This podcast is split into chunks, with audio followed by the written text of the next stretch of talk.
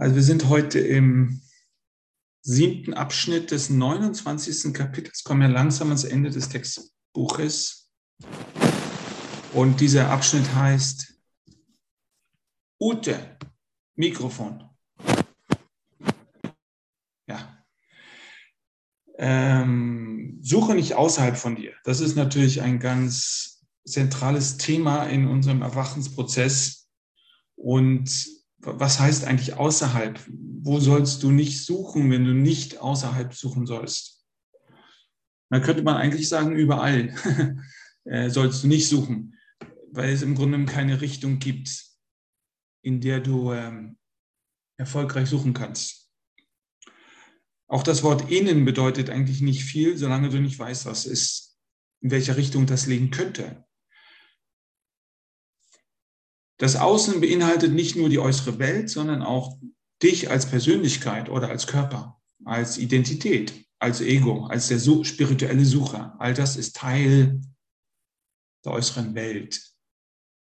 Und der spirituelle Sucher oder sagen wir der Schüler des Kurses ist eine Identität, die auf der Idee der Suche basiert, also neu geschaffen wurde, eine Art Angleichung eines früheren Egos, das also nur auf Überleben aus war. Jetzt wird das Ego mehr dazu trainiert, ein anderes Ziel als das ähm, Überleben oder das gute Leben zu verfolgen. Und das ist die Erleuchtung in der Zukunft.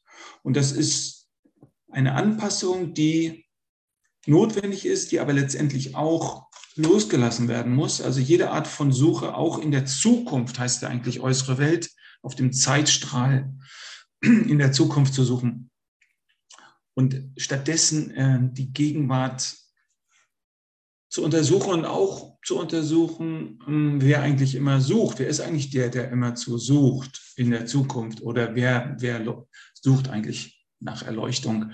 Und wenn wir da genau hingucken, dann sehen wir vielleicht, dass das, was wir zu sein glauben als Sucher, als Schüler, einfach nur ein Gedankenstrom ist aus Erinnerung, aus, aus äh, Urteilen über alles und jedes. Und wenn der Kurs hier von Götzen spricht, dann redet er über alle begrenzten Dinge, die in diesem Moment nicht hier sind, in ihrer Präsenz als unendliche Liebe, als Teil der Liebe, würde ich mal so sagen. In der Kirche und auch in unserem Denken, in unserer eigenen Geschichte wahrscheinlich mit Gott, ähm, war das ja oftmals so in meiner Kindheit auf jeden Fall, bislang ins Erwachsenenalter, dass Gott eigentlich immer eine Distanz, distanzierte Person war oder ein Objekt irgendwo da draußen, was mich beobachtet hat. Und das ist ein Teil meiner Kindheit auch. Ja. Man könnte sagen, überschattet, weil ich eigentlich mehr in so einer halb kriminellen Bande war und da fühlten wir uns ständig beobachtet. Aber dass Gott eigentlich unendlich sein muss, wenn er überhaupt Gott ist, das ist eigentlich eine wichtige Erkenntnis, ja, die uns auf unserer Suche helfen kann. Wenn Gott Gott ist, dann kann er kein Götze sein. Ein Götze ist immer begrenzt.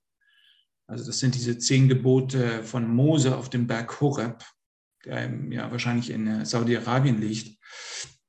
Nur gesagt, du sollst dir kein Bildnis machen. Das heißt, du sollst Gott nicht begrenzen.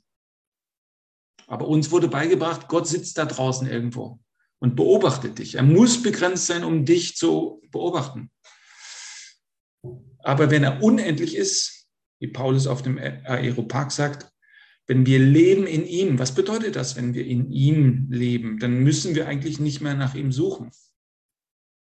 Dann ist der Prozess oder die Aktion, die Tat der Suche wenn wir nicht wissen, wie wir suchen sollen, kontraproduktiv, weil wir verleugnen, was gerade da ist schon und weil wir nicht wissen, wie wir das zulassen können.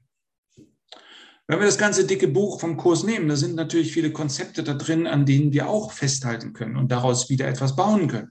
Aber letztendlich will der Kurs uns nur in diesen Moment zurückbringen, wo wir unseren Widerstand gegen Gott aufgeben das heißt, wo wir den Raum, der zwischen uns und Gott zu sein scheint, kollabieren lassen, indem wir unsere Komfortzone, unseren inneren Raum, in dem wir unsere Urteile aufrechterhalten von dem, was wir sind, an Gott übergeben, an dem wir also wieder zulassen, unschuldig zu sein, indem wir zugeben, nichts zu wissen. Das ist auch Teil dieses Abschnitts heute, dass wir die Welt nicht verstehen. Es wurde ja mal eine Geschichte erzählt von einem Mönch, der der hat sich verliebt, der sollte irgendwo als buddhistischer Mönch in Tibet oder ja, in Tibet zur Zeit des Dalai Lama, als der noch da war, ähm, irgendwo einen Außenposten äh, halten. Und da hat er sich dann letztlich verliebt und eine Familie gegründet. Und irgendwann hat es ihn wieder zurückgezogen in sein Kloster, weil er dachte, die Erleuchtung ist das Entscheidende. Und auf dem Weg dahin erschien ihm seine Frau als Vision die sagte, nein, du musst zurückkommen, du musst bei der Familie bleiben. Denn Buddhas Frau hat ja auch eine Familie, also Buddha hat auch eine Frau mit Familie gehabt und das war wichtig für seine Erleuchtung und so weiter. Und dann war er in diesen zwei Welten dazwischen gefangen. Einerseits für die Familie sorgen zu sollen, aus Liebe auch, und andererseits der persönliche Weg zur Erleuchtung, die persönliche Suche nach Erleuchtung. Was soll er tun? Und dann kam so diese, äh, dieser Satz, diese Frage in seinem Geist, wie kann ich einen Tropfen in der Wüste, ein Tropfen Wasser in der Wüste davor bewahren, zu vertrocknen? Und die Antwort war, du musst den, Trocken, den Tropfen ins Meer tragen.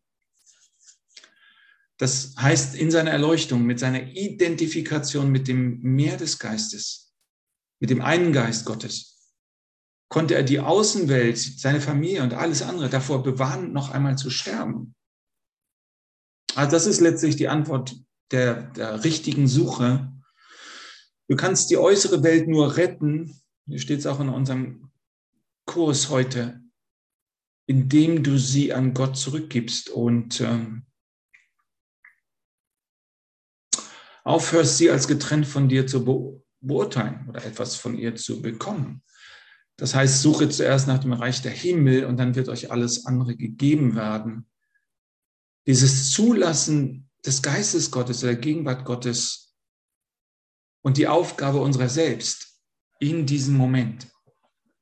Das ist die Arbeit, die wir vollrichten sollen. Dazu sind wir zumindest eingeladen. Und dies sollten wir sehr ernst nehmen. Wir sollten unsere Meditationszeit dazu verwenden, in die absolute Stille einzutauchen und nichts mehr hm, zwischen uns und Gott zu halten. Die tägliche Lektion ist ein Weg dahin, aber letztendlich müssen wir in diesen Raum eintreten, den die Lektion 189 beschreibt. Komm mit völlig leeren Händen zu deinem Gott. Vergiss alles andere, auch diesen Kurs. Also wenn wir diesen Moment nicht erreichen, nicht kultivieren können in uns, diesen Moment totaler Stille, Unschuld, Offenheit, Neugier, Bereitschaft für das Unbekannte. Solange halten wir uns in einer Blase des Wissens, des angeblichen Wissens. Dann benutzen wir all die Lektionen und Dinge, die wir hier in diesem Kurs gelernt haben, um unsere eigene Identität, wie spirituell die auch immer sein mag, trotzdem äh, begrenzt ist, aufrechtzuerhalten. Der Kurs möchte uns in, dieses, in diesen Moment hinführen, der widerstandslosen Ergebung und diese Rückkehr in Gott. Und wir denken vielleicht unbewusst oder bewusst, das sage ich immer wieder, dass äh, du denkst vielleicht, dass deine Identität in Gott verschwindet, dass sie äh, dass du deine Begrenztheit verteidigen musst gegenüber den Weiten des Universums. Oder auch eine andere Angst kann sein, dass du glaubst, in der Gegenwart der Liebe bedeutungslos zu sein. Dass du also von der Liebe weggespült wirst in das Nichts, in die Bedeutungslosigkeit.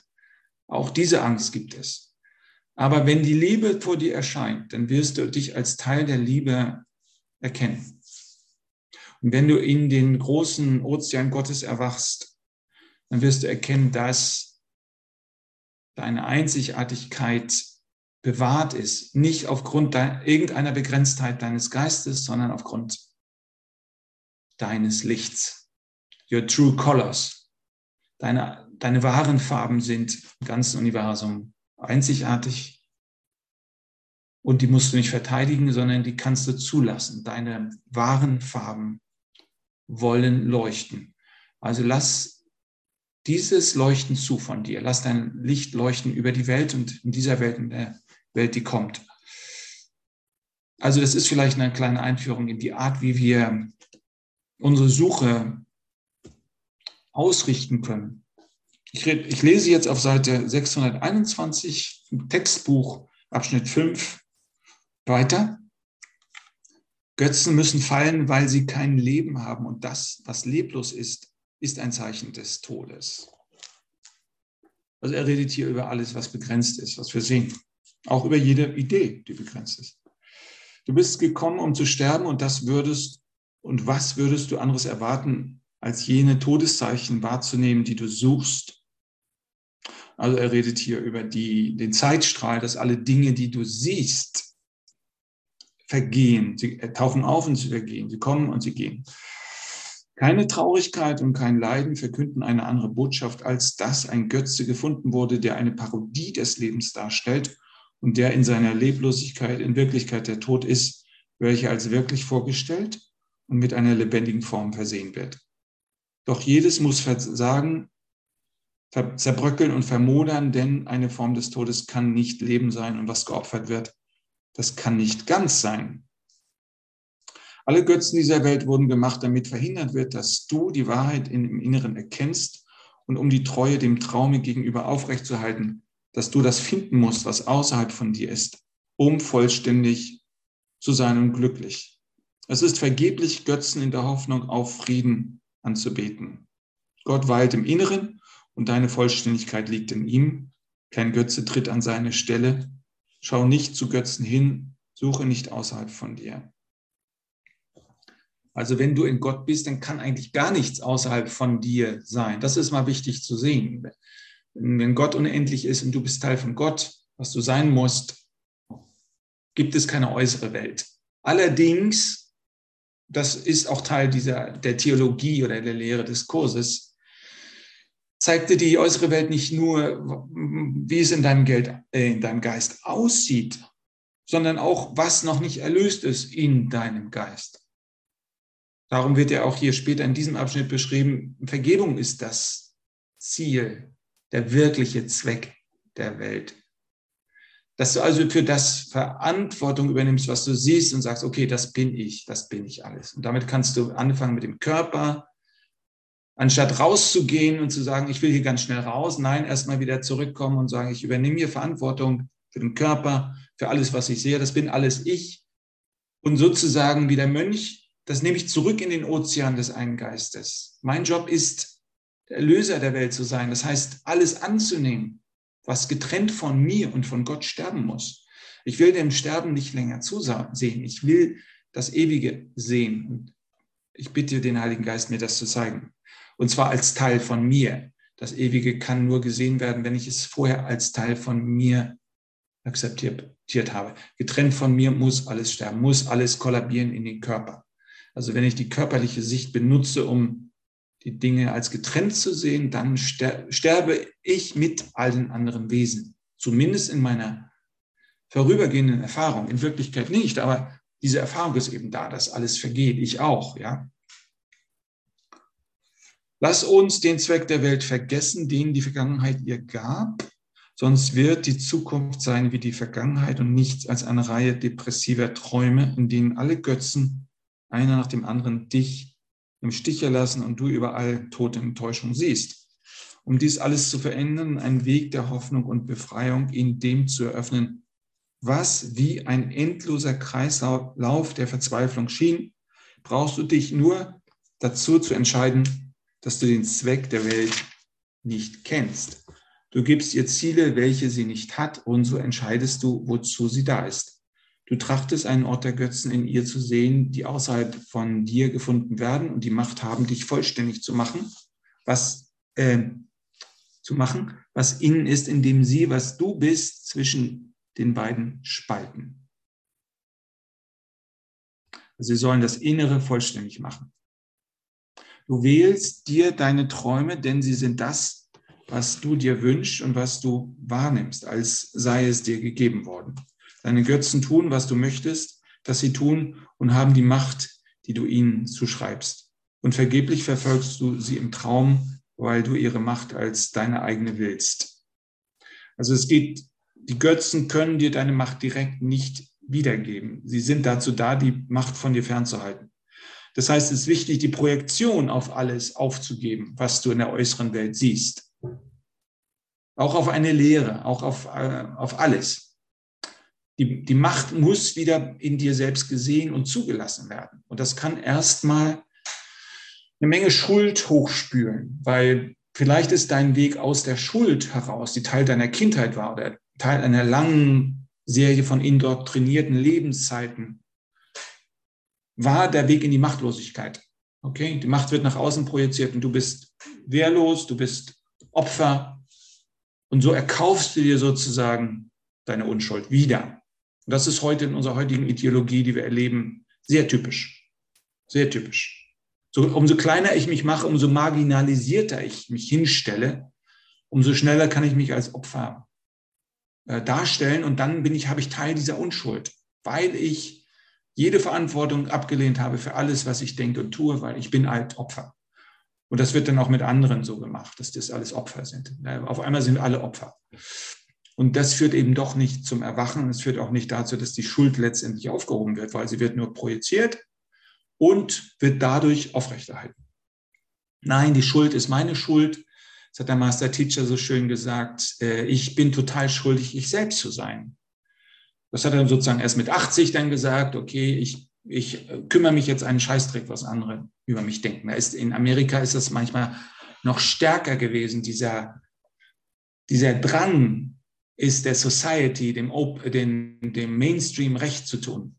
Und mit 80 sagt man, jetzt kann ich auch der Verrückte sein. Aber was wir tun müssen, wozu wir eingeladen sind im Erwachen, ist eben diese totale Schuld erstmal aufrecht auf uns zu nehmen. Ich bin, das ist die wahre Schuld, dass ich bin.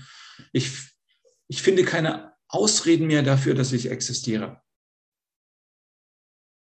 Ich trete in die innere Kraft des Ich bin Gottes mit ein. Und ich übernehme die volle Verantwortung für die Welt, die ich sehe und erkenne gleichzeitig, dass das Leiden, was ich in der Welt sehe, sich nur in meinem Geist abspielt. Dadurch kann ich das an den Heiligen Geist abgeben und sagen, okay, ich brauche das nicht mehr. Dieses Arrangement hat seinen Zweck erfüllt. Ich habe meine Erfahrung gemacht in der Trennung.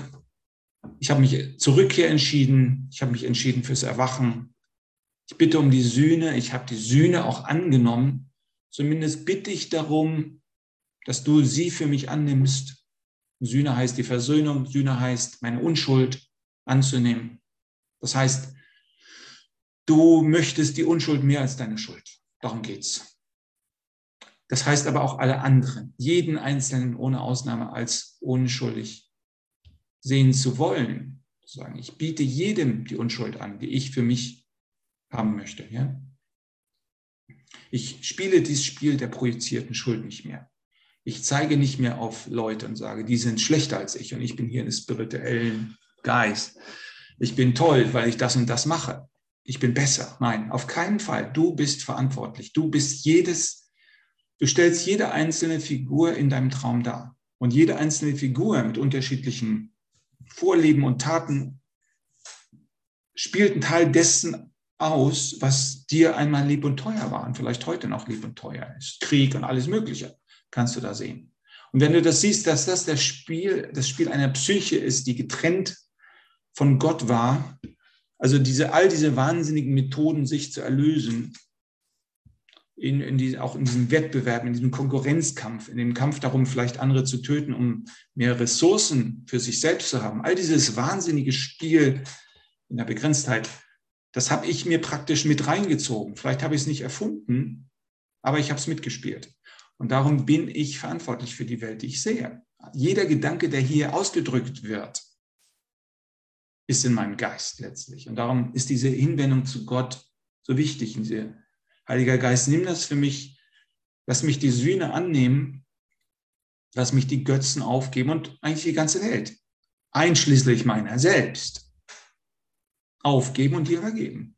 Also dieser Sprung ins Unbekannte und sagen, okay, Wir reden hier von Gott und wir wissen aber gar nicht, was das ist, aber ich will es erleben. Also springe ich mal da rein. Ich lasse mich fallen. Ich lasse mich in die innere Unendlichkeit hineinfallen. Ich halte mich an nichts mehr fest, an keinem Satz, an keinem Wort, nichts, gar nichts.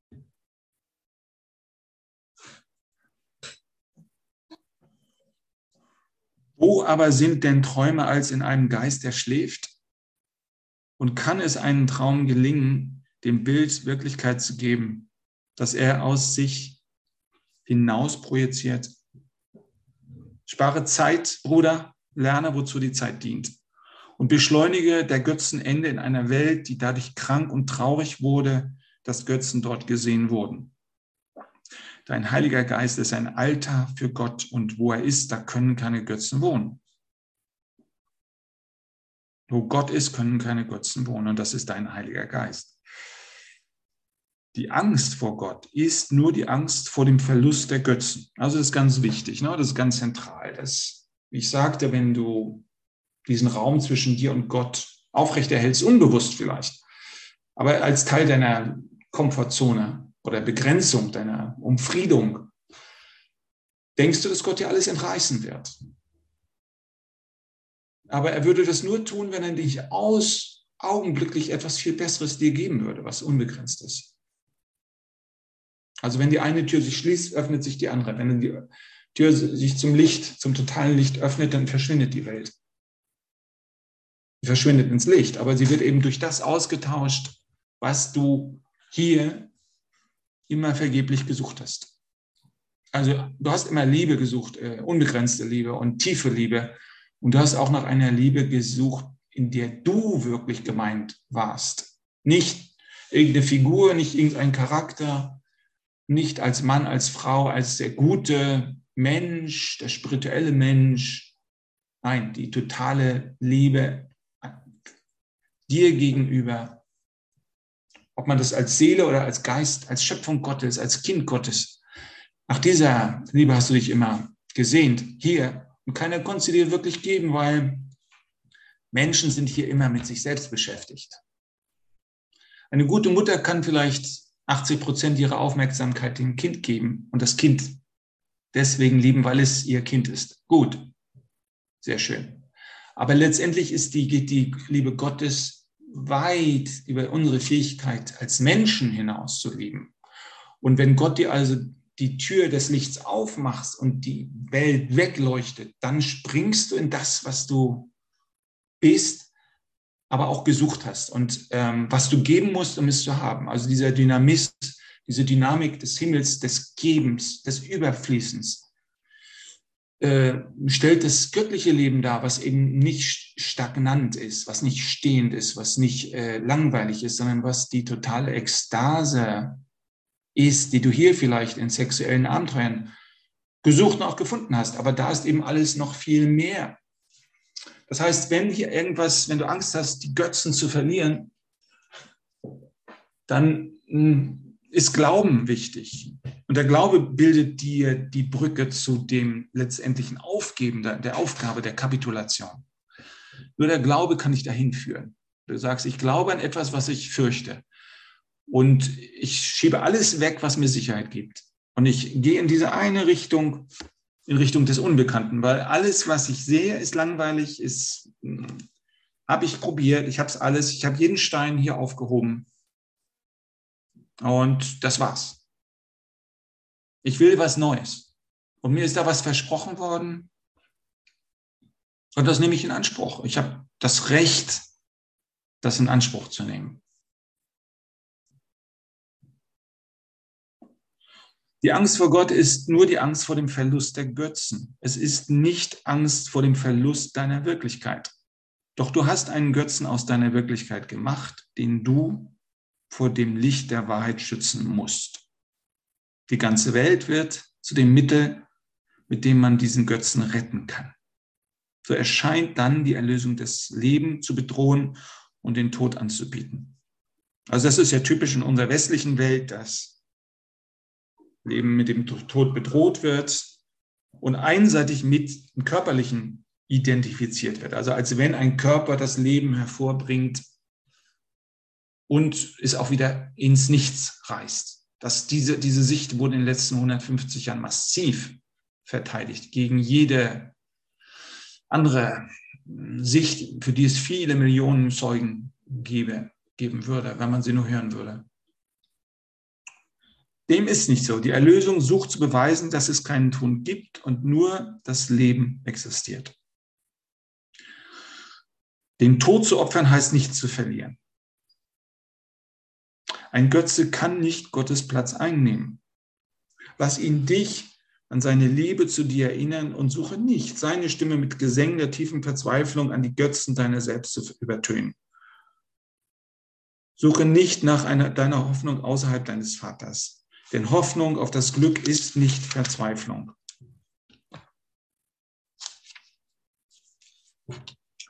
Das heißt also, die Welt wird in einen glücklichen Traum verwandelt.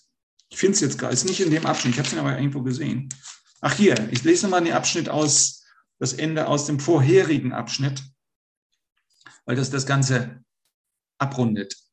Also aus dem Abschnitt, Seite 620 vor, vor dem Abschnitt 7, da ist die, der letzte Abschnitt von Abschnitt 6. Wie lieblich ist die Welt, deren Zweck Vergebung für den Gottessohn ist, wie frei von Angst, wie voll des Segens und des Glücks. Und welche Freude ist es, eine kleine Weile an einem solch glücklichen Ort zu verweilen? In einer solchen Welt kann auch nicht vergessen werden, dass es nur eine kleine Weile ist, bis die Zeitlosigkeit leise kommt und den Platz der Zeit einzunehmen. Gut, gehen wir mal einen Moment in die Meditation, ins Gebet mit dieser, mit unserer Unschuld und Ehrlichkeit und du kannst alles in diesem Moment mit hineinnehmen, was du bisher vergebens versucht hast loszulassen. Nimm es alles mit, alles, alles zurückkommen zu dir. Alle Gedanken, die du lebst, die du verehrst, die du anbetest oder die du nicht mehr magst. Und spüre einfach dich selbst in diesem Moment hier, den wir miteinander teilen.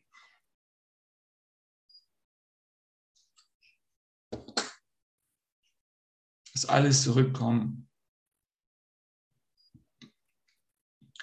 Lade auch die Vögel mit ein, die du vielleicht hörst. Alle Geister, die diese Welt um dich herum zu bevölkern scheinen.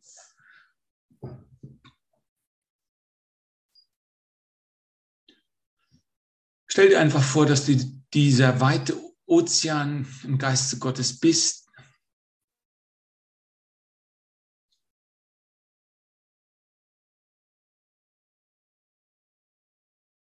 der offen ist für alles, was, für jede Welle, für jeden Tropfen, der hineinfällt. Dass du dich nicht verteidigen musst.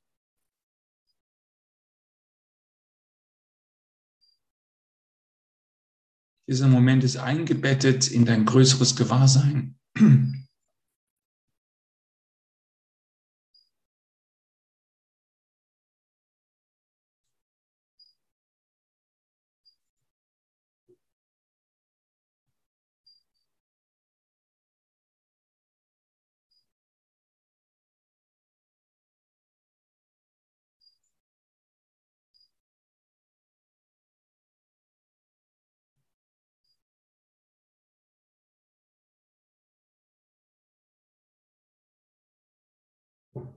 Und äh, richte dich auf die vertikale Achse aus, bitte, also lade den Geist Gottes, den Heiligen Geist, zu dir zu kommen. Öffne deinen Geist für, den, für die Herabkunft des Heiligen Geistes. Und versuche nicht, den, diesen Lichtstrahl von oben in deinem Kopf zu halten, sondern lass ihn gleich in dein Herz gehen. Öffne dein Herz dafür. Und öffne dein Herz in der Tiefe. Dort in der Tiefe deines Herzens ist Gott gegenwärtig.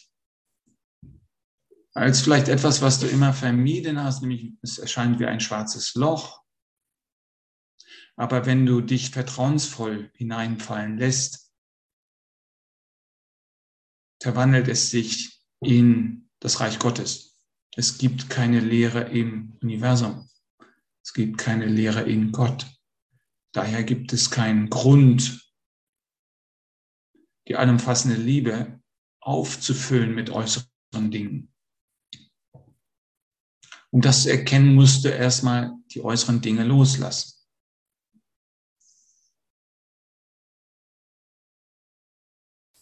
Dein Festhalten erinnert dich an die Zeit, als du noch ein Affe warst und auf den Bäumen gesessen hast und das Fallen das Schlimmste war, was dir passieren konnte, weil unten Löwen waren oder du dich verletzt hättest. Aber jetzt sitzen wir in einem Stuhl nicht mehr auf dem Baum und wir können uns entspannen. Wir können die inneren und äußeren Dinge loslassen, an denen wir festhalten. Und wir werden nicht nur vom Sessel oder vom Stuhl aufgefangen, sondern von Gott selbst den unsere Vorfahren noch nicht kannten. Vielleicht noch nicht. Gott fängt dich immer auf, wenn du fällst. Also entspanne dich und lass deine Kontraktion los. Lade den Geist Gottes ein, ohne Widerstand und ohne jedes Verstehen wollen, in deinen Geist zu leuchten und dir die Sühne zu geben, die Versöhnung mit dir selbst. Die Offenbarung deiner Schuldlosigkeit, deiner Unschuld und deiner Demut. Du kannst in diesem Moment nicht mit Stolz hineinkommen, sondern nur mit Demut, als jemand, der zugibt, nichts zu wissen. Nur dein Nichtwissen macht dich bereit für das Neue.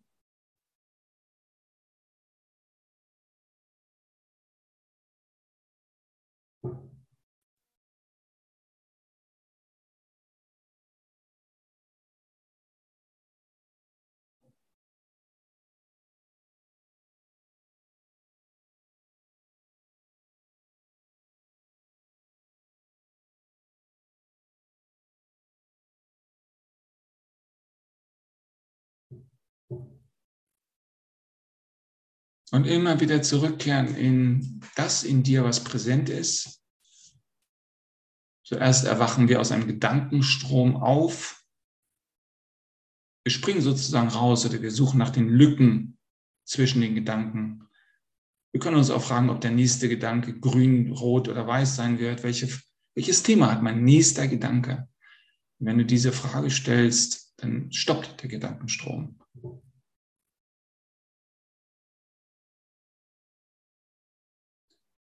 Also wichtig, den Gedankenstrom herauszukommen. Dann äh, erwachst du in ein örtliches Bewusstsein, was in deinem Kopf ist. Das erweitert sich natürlicherweise. Einfach dir Selbstbewusstsein. Das ist das größte Geschenk, was du Gott anbieten kannst, weil du dann sozusagen eine Kerze in der Dunkelheit anzündest. Du dir bewusst bist, dass du bewusst bist. Und dann kannst du dich loslassen und dich in, die Her in den Herzraum fallen lassen, um dich mit dem zu verbinden, was noch von dir und von Gott hier unerkannt ist. Die Liebesaspekt mit hineinzubringen in die, und nicht nur in diesem, in einen distanzierter Beobachter zu sein, sondern etwas, was alles in sich mit einschließt und verbindet in Liebe. Das möchtest du sein, diesem Weg.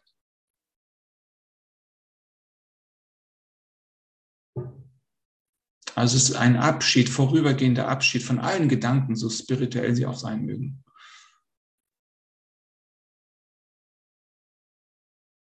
Nur diese Geste hin zu Gott zu kommen und dein Opfer, Christentum Kinosis genannt, Selbstentäußerung, ist immer das Loslassen des jedes Gedankens, der zu dir kommt und die Rückkehr in dein Jetzt. Du kannst das mit dem Atem verbinden oder mit dem Raum, mit dem du dich gerade, in dem du gerade wohnst als Gewahrsein. Aber ohne etwas zu tun. Du tauchst nur auf. Das ist alles, was für deine Erlösung notwendig war.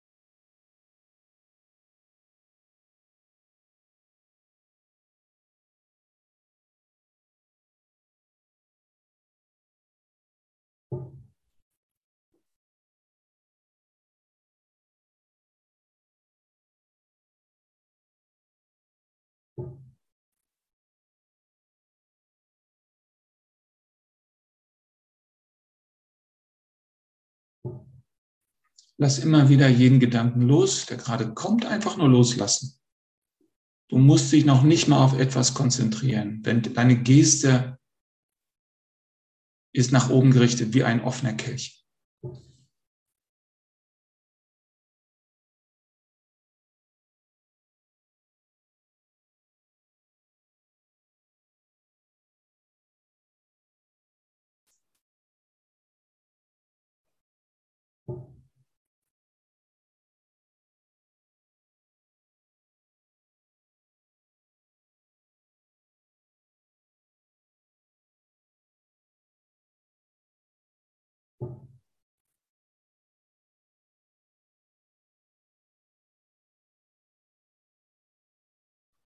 Lass das Licht von oben in dein Herz sinken und stell dir dein Herz wie ein eigenes Universum vor, in dessen Tiefe dieses Licht hinein strahlt.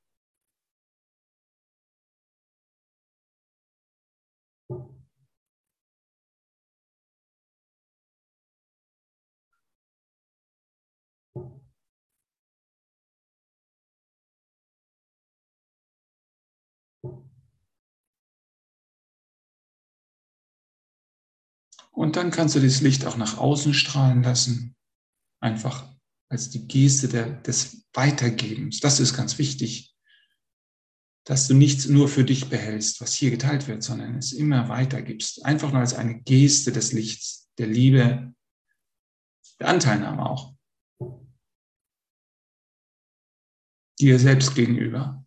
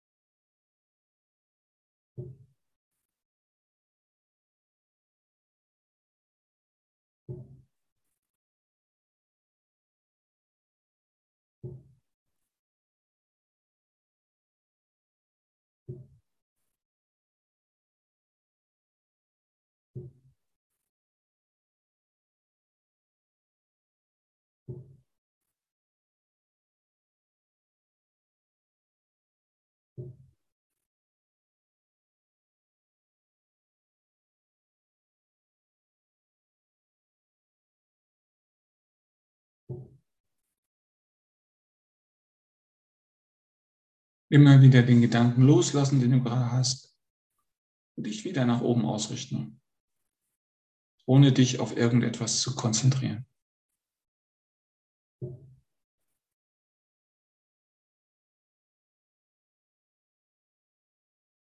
Nur zulassen, was kommt. Und dich entspannt und gleichzeitig biegsam aufrecht zu halten wie ein Bambus. Es kommt auf die richtige Spannung an.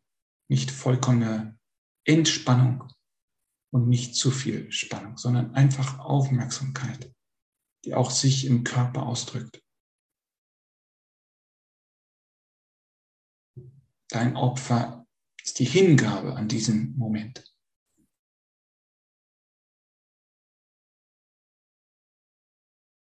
Und deine Offenheit für das Licht.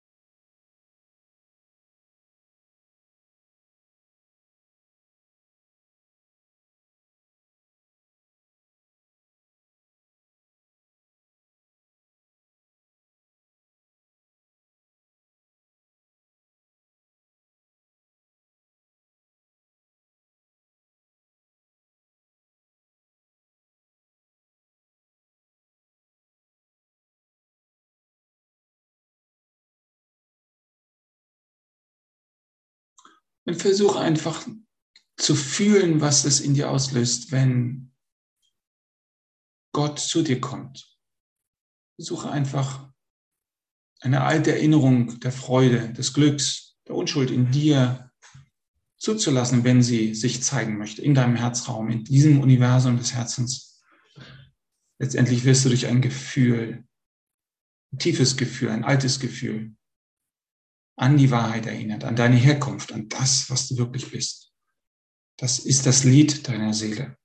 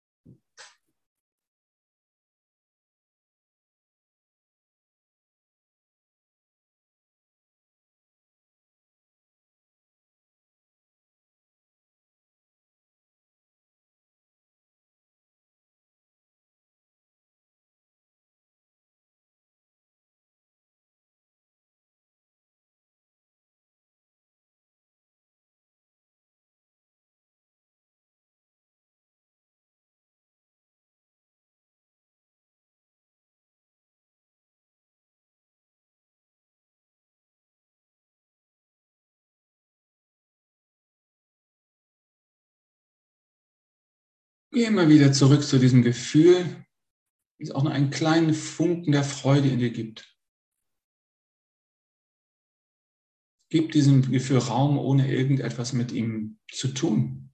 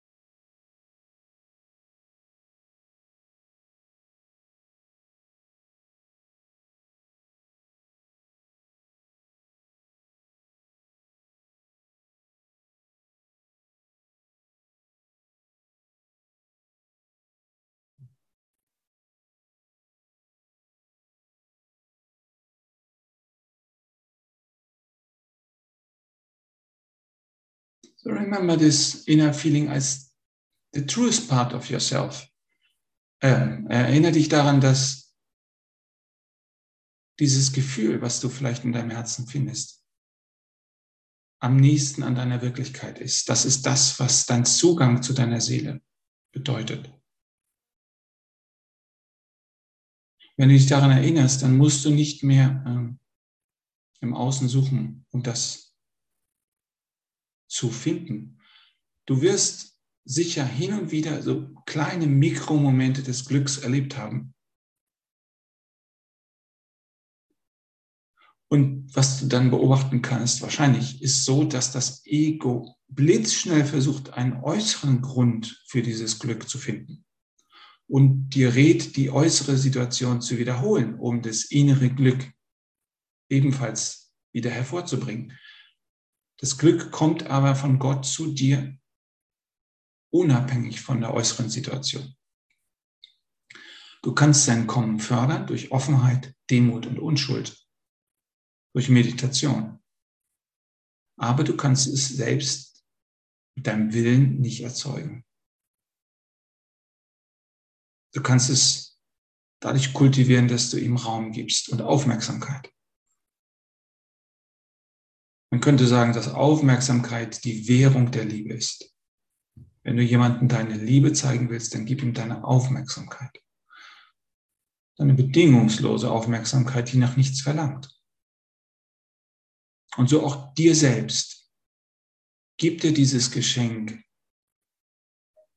dieses innere Gefühl in dir zu kultivieren durch deine Aufmerksamkeit. Lass uns noch ein bisschen Musik machen, Simon.